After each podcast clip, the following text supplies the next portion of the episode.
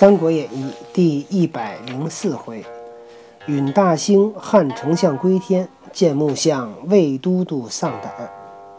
却说夏侯霸引军至五丈原看时，不见一人，即回报司马懿曰：“蜀兵已进退矣。”一顿一跌足曰：“就听到了，差点摔跟头。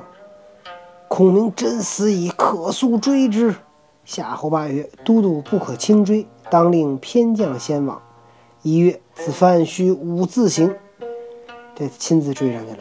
遂引兵同二子一齐杀奔五丈原来，呐喊摇旗，杀入蜀寨时，果无一人。亦故二子曰：“汝即催兵赶来，吾先引军前进。我先追，你们后边把剩的军队赶紧叫来。”于是司马师、司马昭在后催军，宜自引军当先，追到山脚下，望见蜀兵不远，即奋力追赶。忽然山后一声炮响，喊声大震，只见蜀兵俱回旗反鼓，树影中飘出中军大旗，上书一行大字，曰：“汉丞相武乡侯诸葛亮。”一大惊失色，定睛看时，只见中军数十员上将拥出一辆四人车来，车上端坐孔明，轮金羽扇，鹤氅皂绦。亦大惊曰：“孔明尚在，吾轻入重地，坠中其计矣！”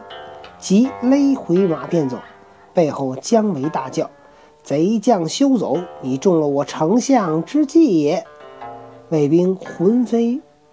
破散，弃甲丢盔，抛戈撇戟，各逃性命，自相践踏，死者无数。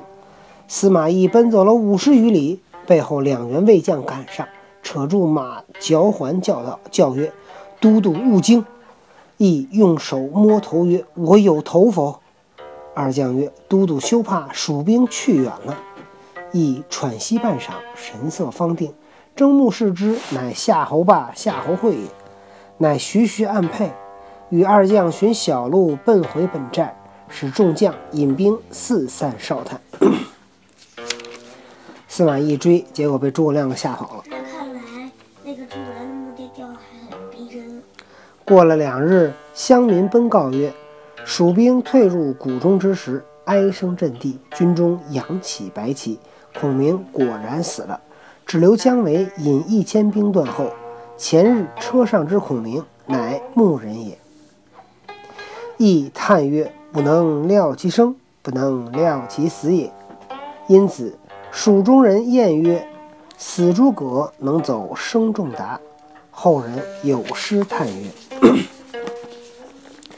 长星半夜落天书，奔走寒凝亮未卒，亮未卒。”关外至今人冷笑，头颅犹问有何无？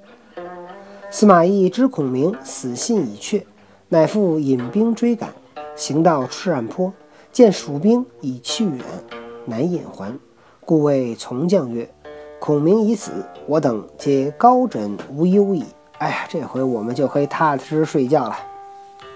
遂班师回，一路上见孔明安营下寨之处。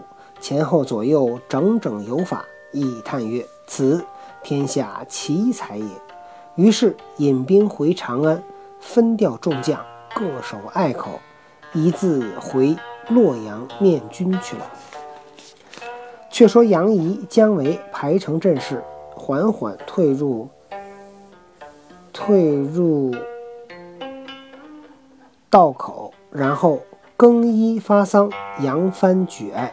蜀军皆跌撞而哭，至有哭死者。蜀兵前队正回到道口，忽见前面火光冲天，喊声震地，一彪军拦路，众将大惊，急报杨仪，正是已见魏营诸将去，不知蜀地甚兵来。未知来者是何处军马？且看下文分解。你猜是谁？是不是胃炎呢？